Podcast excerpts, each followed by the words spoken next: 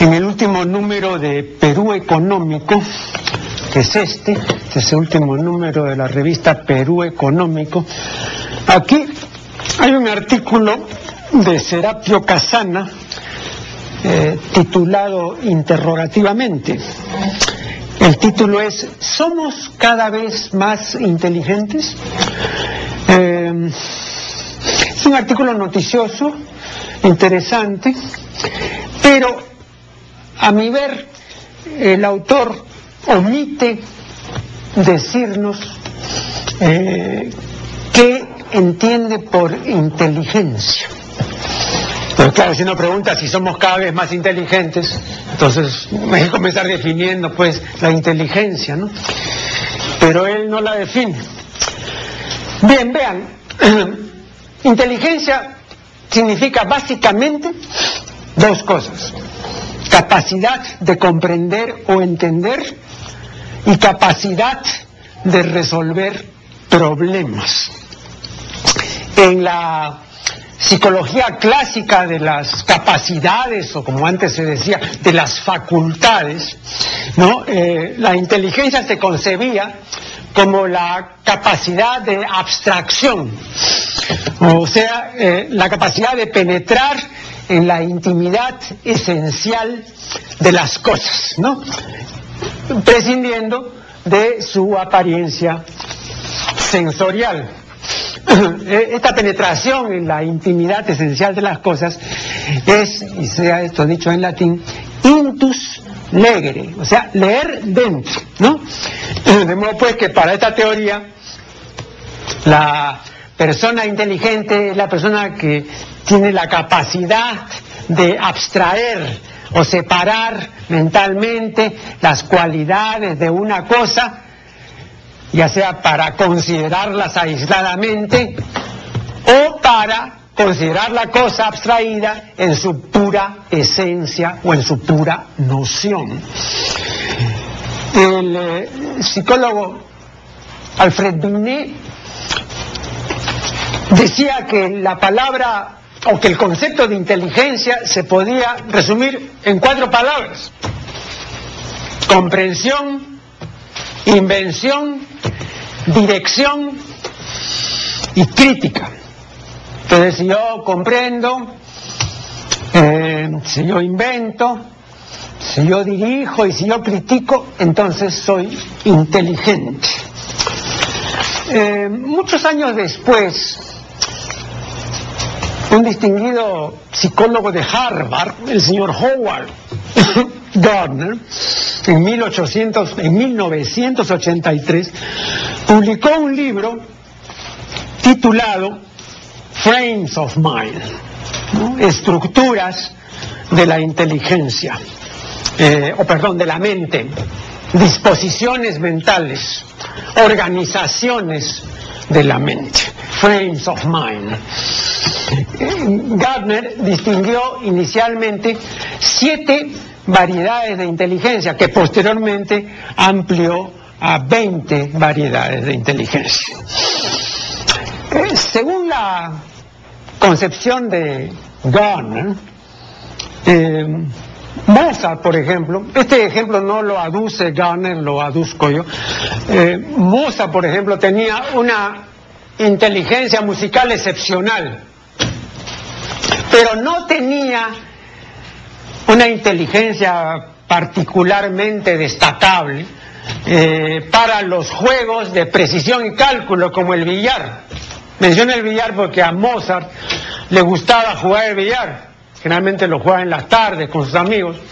Eh, pero siempre fue un billarista mediocre, porque no tenía la inteligencia necesaria para ser un, billarista de nota, ¿no? Para distinguirse en el billar. Ahora, eh, la teoría de Garner es sugerente y en su momento eh, alborotó el, cotarro académico, eh, pero también es una teoría criticable y desde mi punto de vista lo es por una cuestión terminológica. En efecto, al ampliar el concepto de inteligencia, ¿no? al hablarnos Garner de, la inteligencia múltiple, ¿no? termina equiparando la inteligencia con el talento, eh, con la habilidad y con la aptitud. ¿Qué es el talento? Eh, es la capacidad especial, porque no es una capacidad general, es la capacidad especial para desempeñar muy bien, no solamente para desempeñar, sino para desempeñar muy bien una ocupación determinada. Ese es el talento, digamos, dicho de una manera general. ¿Y qué es la habilidad? Es la capacidad y disposición especiales para eh, desenvolver diestramente un oficio o ministerio. Cada ministerio significa cargo, ocupación o empleo. Eh, y finalmente, ¿qué es la aptitud? Es la capacidad para desempeñarse competentemente, no solamente para desempeñarse, no, para desempeñarse bien, competentemente, ¿no? en una determinada actividad. Ahora, claro, si yo a todas estas cosas las voy a llamar inteligencia, entonces, eh, repito, eh, estoy diciendo lo mismo que se decía antes, solo que lo estoy diciendo con otra palabra, con la palabra inteligencia, ¿no? Eh, claro. Hay entre las muchas inteligencias una que es la inteligencia mecánica y que se ejemplifica muy bien mediante una anécdota que solía referir el fundador de la IBM, el señor Watson, a quien, dicho sea de paso, yo conocí, mi padre trabajó 25 años en la IBM, eh, y venía pues el señor Watson, recuerdo a principios de la década de 1950, ¿no? Eh, siempre lo, lo, hacían en todas las universidades honoris causa porque el señor pues donaba 100 mil dólares, ¿no? siempre así, y obsequiaba un libro forrado en cuero, muy, muy, muy bien presentado, eh, que se titulaba Think, ¿no? Eran los pensamientos del señor Watson, ¿no? Bueno, él refería una anécdota que es la siguiente. Eh, se había malogrado una de las grandes computadoras, grandes además físicamente, ¿no? Porque eran del tamaño de la pared, no eran enormes. ¿no? se, se, había malogrado la computadora mayor de todo el sistema. Y no había quien la reparase, salvo una sola persona, un gran técnico, que justamente, en hora mala, eh, estaba de vacaciones. Entonces, como era muy importante que siguiese trabajando la computadora, fueron a llamar al técnico, le ofrecieron el oro y el moro y le dijeron pues que tenía que ir a componer la, la, computadora, ¿no? Porque solo él podía hacerlo, ¿no? Entonces le rogaron que por favor pues interrumpiera momentáneamente sus vacaciones y fuera a componer la computadora. Entonces lo convencieron y el técnico fue pues y entonces lo primero que hizo fue pedir que le trajeran inmediatamente un martillo. Le trajeron el martillo, se acercó a la computadora y dio un martillazo en el punto clave del aparato. Y no bien dio el martillazo, la máquina se echó a andar, comenzó a funcionar perfectamente. Bueno, la factura que pasó el técnico por este trámite tan veloz y tan acertado fue la siguiente. Decía, por dar un martillazo, un dólar, por saber dónde se da, 999 dólares. Ese know-how, esa es, e, ese know-how, esa es la inteligencia mecánica. Vamos a hacer acá el primer corte y luego retornaremos. Eh, Daniel Goldman, el eh, autor de una obra muy conocida titulada La inteligencia emocional. Las personas que han leído apuradamente esta obra o que no la han entendido cabalmente y que hablan por hablar, dicen generalmente que la inteligencia emocional es una sola cosa. No han entendido entonces en absoluto La inteligencia emocional es una constelación afectivo, emotiva, sentimental y sensible y sensitiva, para decirlo rubendarianamente. Es una cosa muy compleja y de muy difícil consecución. No sean tan simples. Lo que pasa es que Goldman es un tipo muy hábil, es un publicista de primera, ¿no es cierto? Tiene un marketing así increíble y ha publicado muchas otras obras, ¿no? Pero no es tan sencillo, por favor.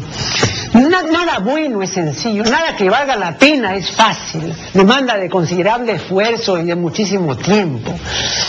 Bien, eh, el señor Goldman cuenta que en una oportunidad bueno, en más de una, pero en una oportunidad estuvo eh, conversando con el eh, padre de la inteligencia múltiple, el señor Howard Gardner. Dice Gorman que Gardner le confesó que de todas las variedades de inteligencia, no había otra más importante que la inteligencia interpersonal, llamada también inteligencia social. ¿No? Y que es la que nos permite establecer eh, amistades eh, significativas y duraderas y saber mantener esas amistades, ¿no? Es lo que nos permite eh, llevarnos bien con los compañeros del trabajo, es lo que nos permite desempeñarnos adecuadamente en una reunión social, etc. ¿no? Esa es la inteligencia interpersonal, la que nos permite también, ojo, ¿no? elegir a la pareja adecuada, ¿no? Bien. Entonces, eh, Goldman, que considera que esta es la inteligencia más importante, dice eh, que habría que preparar o instruir a los niños desde la escuela eh, para que desarrollen convenientemente la inteligencia interpersonal.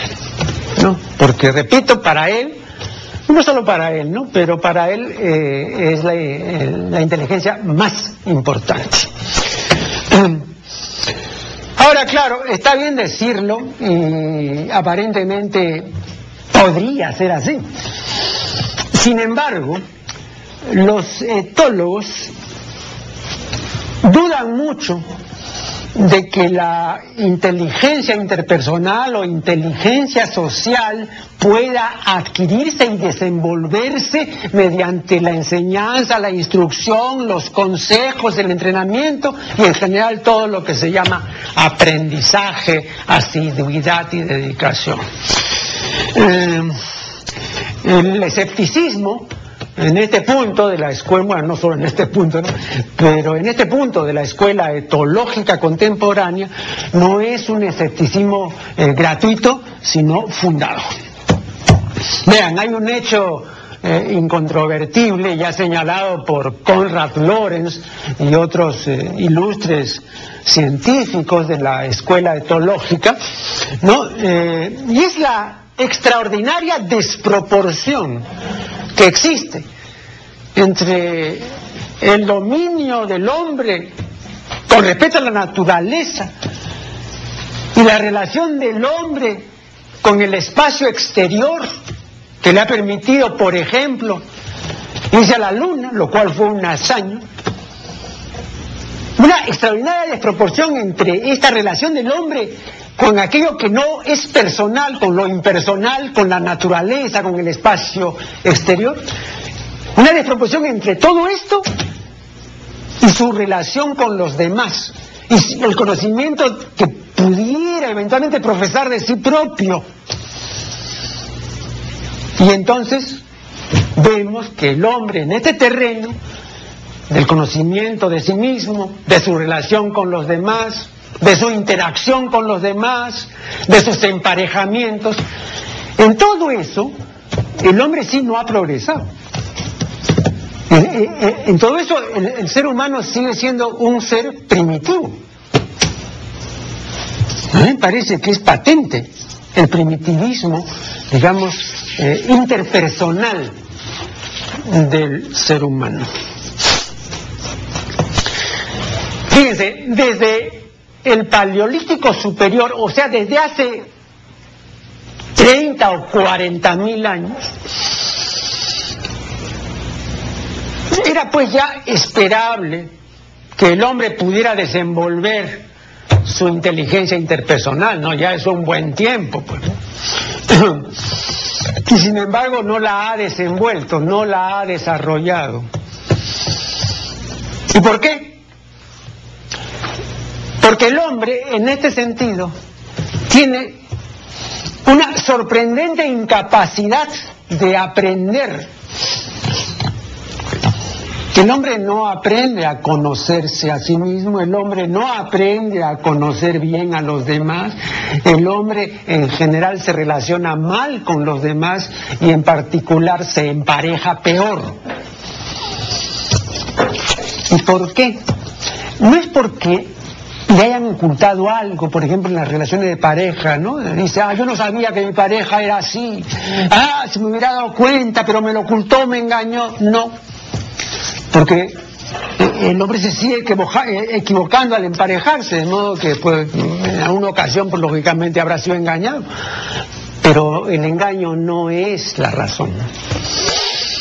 Los etólogos sostienen que ello se debe a que el comportamiento en relación con las otras personas no depende tanto del aprendizaje, no depende tanto de la cultura ni del entorno Depende, sí, claro, pero en pequeña medida.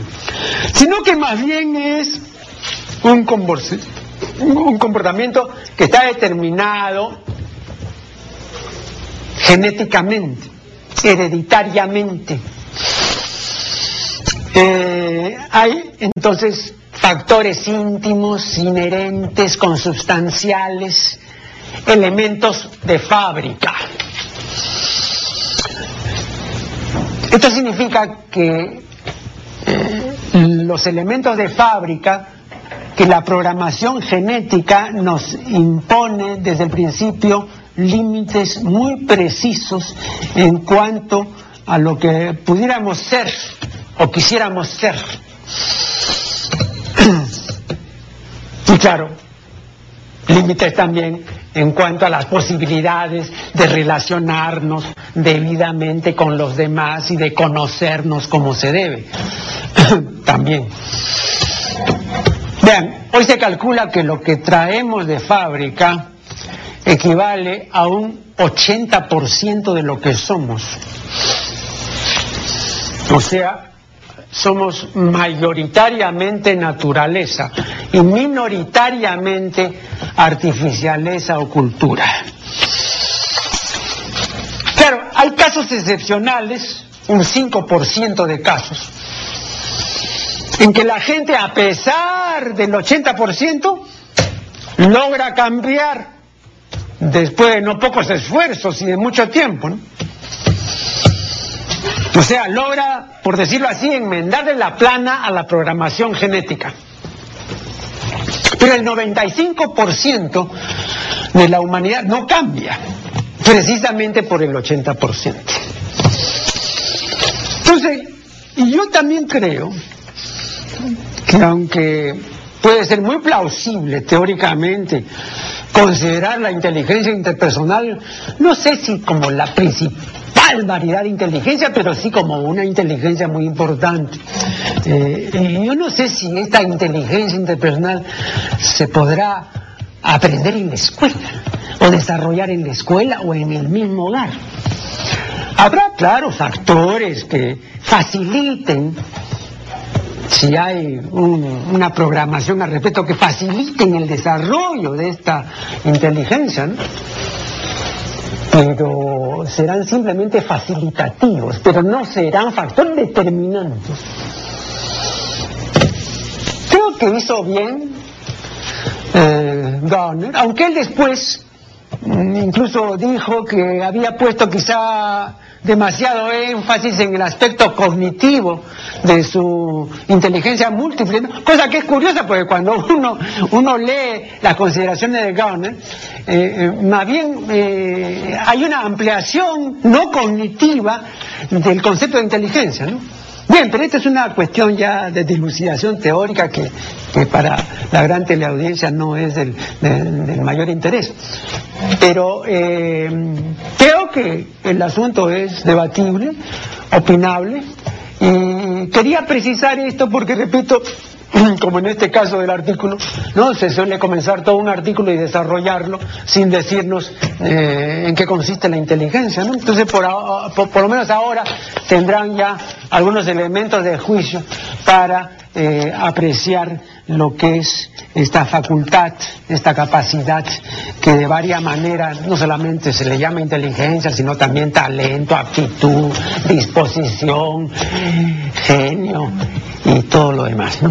Bien, eh, eh, he recibido, acabo de recibir eh, discursos contra la bestia tricéfala de Rodolfo Ibarra, Arturo Delgado Galimberti y Rafael Inocente. Son textos contraculturales, según veo aquí en, las palabras nuncupatorias. Las palabras nuncupatorias son aquellas que se usan en la dedicatoria, ¿no? Entonces, esto se llama ¿no? un, eh, lugar nuncupatorio, ¿no? un pasaje nuncupatorio. Eh, acá dice, le dedicamos estos textos contraculturales con aprecio y están los autores muy amables por la remisión. Luego, mm, el último libro de Ricardo González Vigil, Poetas Peruanas de Antología. Poetas Peruanas de Antología. No. Las poetas han reprochado al distinguido crítico Ricardo González Vigil haber omitido en sus anteriores antologías poéticas a muchas poetas de valía, ¿no? Estuve revisando rápidamente y, ahora veo que figuran ahí algunas de esas poetas o poetisas, como se decía antes, eh, que no figuraban en anteriores antologías de González Vigil, ¿no? Leeré este libro y ya les comunicaré mis impresiones. Un nuevo corte y ya volveremos. Último fin de semana estuve releyendo algunos textos de la antología de la literatura fantástica, cuyos antologistas fueron Jorge Luis Borges, Silvina Ocampo y Adolfo Bioy Casares. Esta obra se publicó en 1940. Esta es la edición original, Antología de la Literatura Fantástica. Eh, el texto incluido de Macedonio Fernández, eh, escritor argentino nacido en 1874 y muerto en 1952, un escritor eh, culto, fino, ¿no? pesimista, selecto.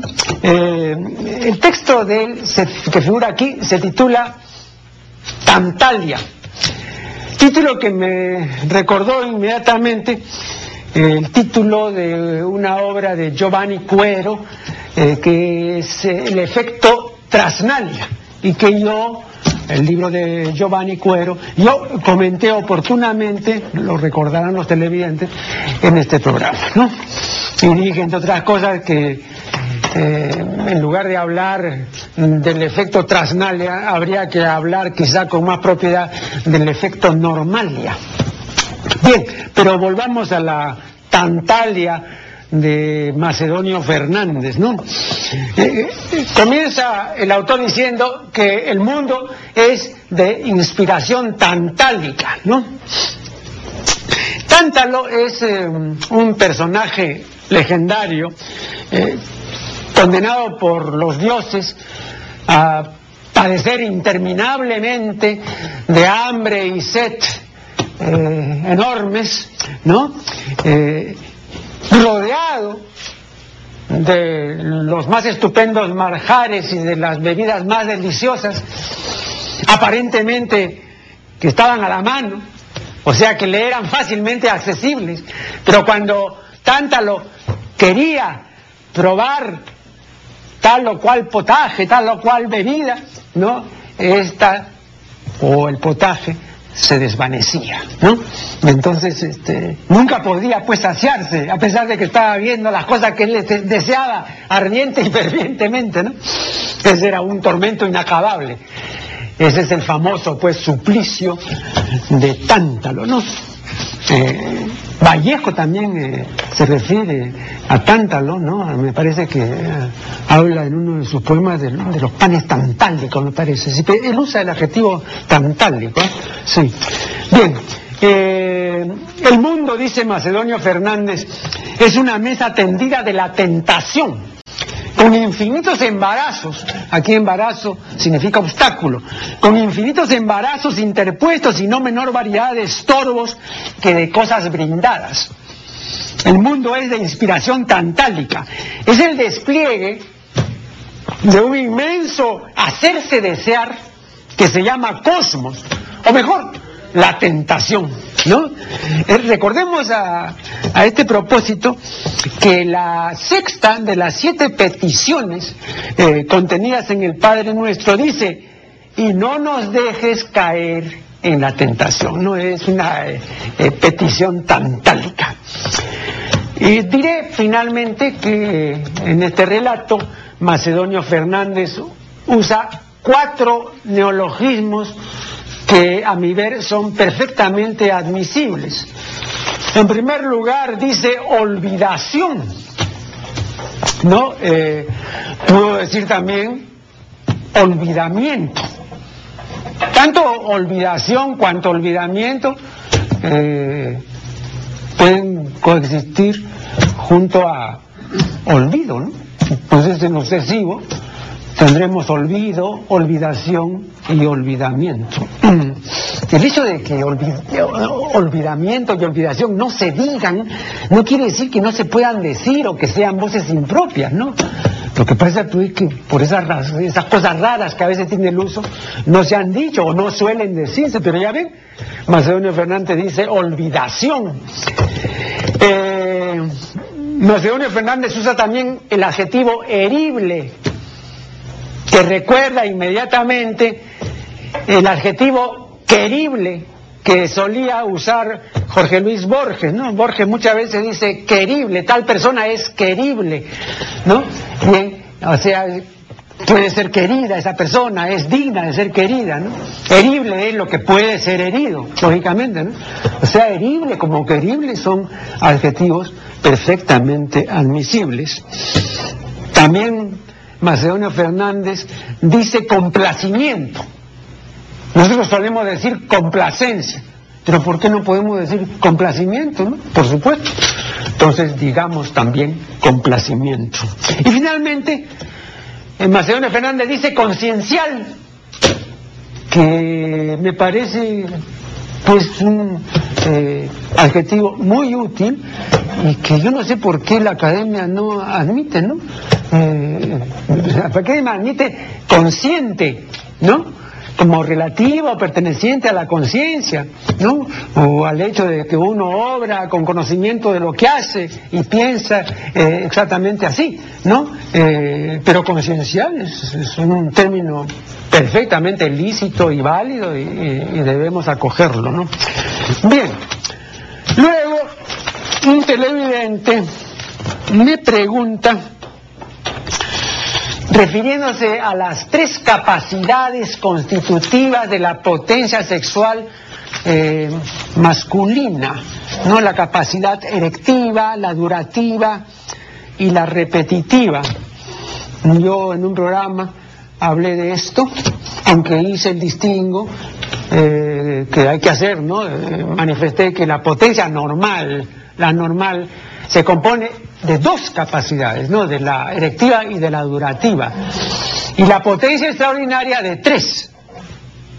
La erectiva, la durativa y la repetitiva, ¿no? Entonces, eh, hay que tener en cuenta ese distingo. Bien, pero el televidente me pregunta eh, si la capacidad eh, durativa y la capacidad repetitiva fueron también programadas por la naturaleza.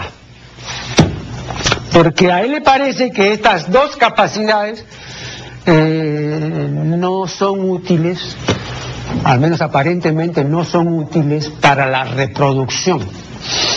Además me pregunta si estas capacidades son asimismo observables en otros animales. además, por supuesto, del animal humano, ¿no? Claro. Eh, vea usted, lo único que previó la naturaleza en materia de sexo fue el programa reproductivo. En materia de sexo, nuestra especie solo tiene el software de la reproducción. Eh, y para eso tenía necesariamente que programar la capacidad erectiva, porque con la capacidad erectiva el macho puede penetrar a la hembra y fecundarla, ¿no? Pero no previó en absoluto la capacidad durativa ni tampoco la capacidad repetitiva. Eh, entonces estas capacidades, la durativa y la repetitiva, ¿no? Eh, son capacidades que se pueden eh, eventualmente desarrollar por obra de la cultura. Y la cultura en algunos casos las ha desarrollado tanto que ha llegado eh, a hacer consistir todo el goce solamente en la duración. Ese es el caso de las técnicas orientales, ¿no? Eh, el caso del tantra y el caso también del taoísmo, ¿no? Donde todo el goce consiste en durar, pero no en eyacular. ¿No? Para nosotros, los occidentales, eso resulta muy raro. Pero ese es el ápice de la sabiduría, ¿no? El prajna paramita de la sabiduría, ¿no? Eh, sexual, ¿no? Eh, durar, pero sin eyacular. Y durando, alcanzar clímax, claro, no iguales pues a los que se alcanzan eh, cuando se produce la eyaculación, ¿no? Entonces la naturaleza o la filogenia o el creador para los creyentes eh, solo previó la capacidad erectiva porque solo le interesaba la reproducción y dejó la base para que si alguien pudiera desarrollar las otras capacidades las desarrolle, pero en grande medida por obra de la cultura. Mm, el erotismo no es producto de la naturaleza, sino de la artificialeza. El erotismo es una hechura cultural, ¿no? Eh, porque el sexo erótico no está al servicio de la reproducción, sino al servicio del placer. El ejercicio erótico es el placer per se, el placer por sí mismo. Por eso los teólogos y los canonistas eh, han hablado siempre de la lujuria y sobre todo de lo que ellos consideran el pecado de lujuria, o sea, para repetir sus propias palabras, ¿no? el apetito desordenado, de placeres deshonestos y de deleites carnales. Esa lujuria siempre ha espantado y espanta ¿no? a los tradicionalistas y retrógrados. Para el catecismo ¿no? de la Iglesia Católica, la masturbación es por eso inadmisible, porque la masturbación no está al servicio, pues la reproducción evidentemente, sino al servicio del placer. Y eso de ninguna manera puede ser aceptado por la Iglesia Católica. Quienes no me crean, lean el catecismo y verán que el catecismo considera la masturbación como una ofensa a la castidad. Un nuevo corte y ya volveremos. La capacidad durativa y la capacidad repetitiva se relacionan estrechamente con el erotismo, pero las culturas las valoran diferentemente. Por ejemplo, en la cultura de Bahía Oriental, en la Melanesia, eh, lo ideal es que la ocurrencia orgásmico-eyaculatoria se produzca cuanto antes. Davenport, el antropólogo Davenport, que ha estudiado el punto, dice que los de Bahía Oriental tratan permítaseme usar un coloquialismo, pero muy expresivo, tratan de darla en menos de 30 segundos, ¿no? Eh, y muchos lo consiguen, ¿no? Y por supuesto, son los más satisfechos y los más normales. En Bahía Oriental no se valora, pues, como si, por ejemplo, en la cultura occidental, ¿no? Pero en Bahía Oriental, en la, Melanesia, no se valora la capacidad durativa. Eh, en muchas culturas, en la nuestra, por supuesto, la eyaculación precoz es un problema, pero en Bahía Oriental no es un problema.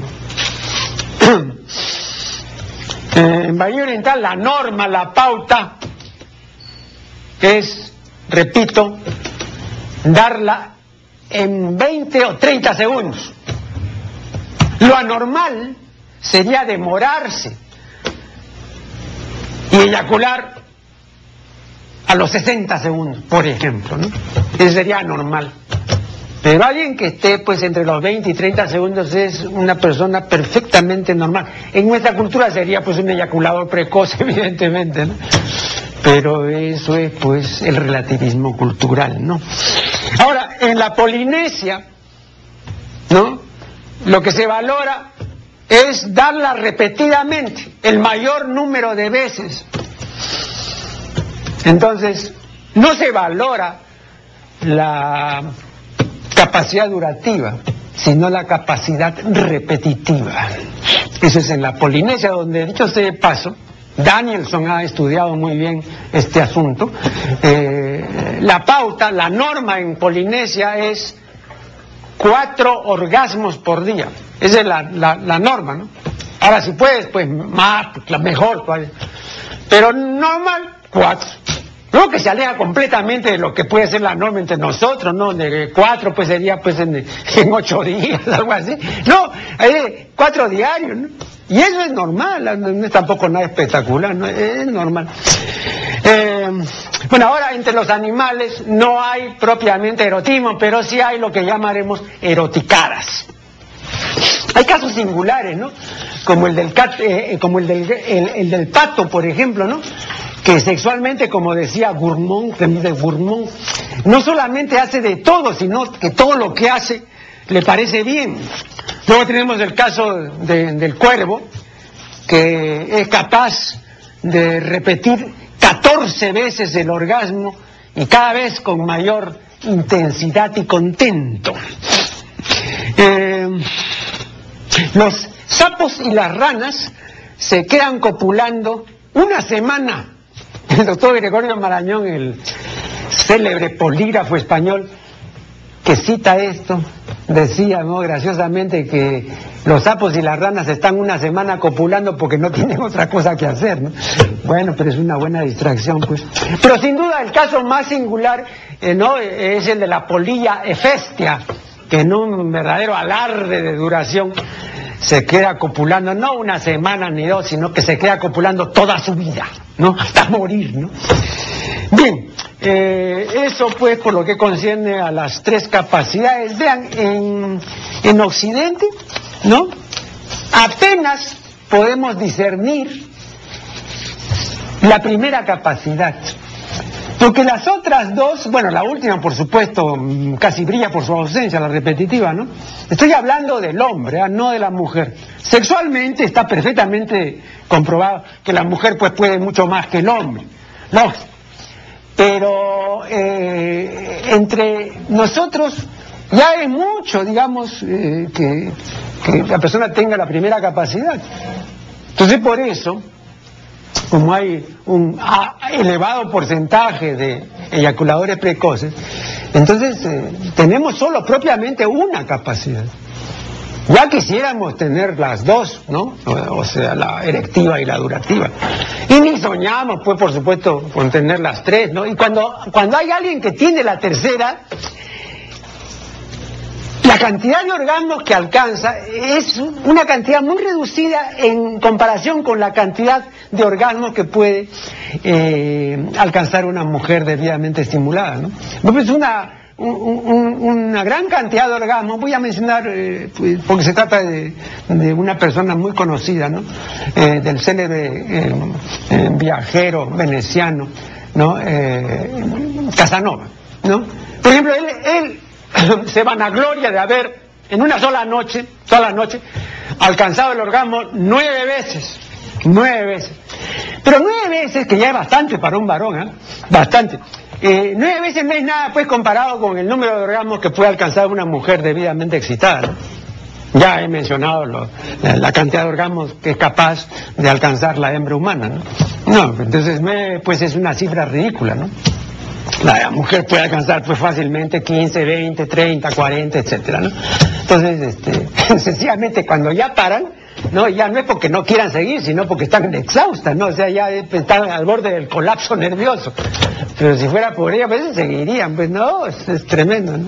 Sí, eh, imparables son, imparables. El hombre no, porque tiene pues el mecanismo, digamos, eyaculatorio, ¿no? Eh, y el desvanecimiento vergal eh, consiguiente. Entonces, después de cada eyaculación, lógicamente, pierde fácilmente la erección, sobre todo cuando ya pasa de los 20 años. Antes la pierde con mayor dificultad. Pero ya después de los 20 años, digamos, para nuevamente integrar el asunto hay que dejar pasar pues una o dos horas o a veces todo el día, ¿no? No es fácil. en el caso de la mujer, no. En el caso de las mujeres, sencillamente uno, dos, todo y sigue, ¿no?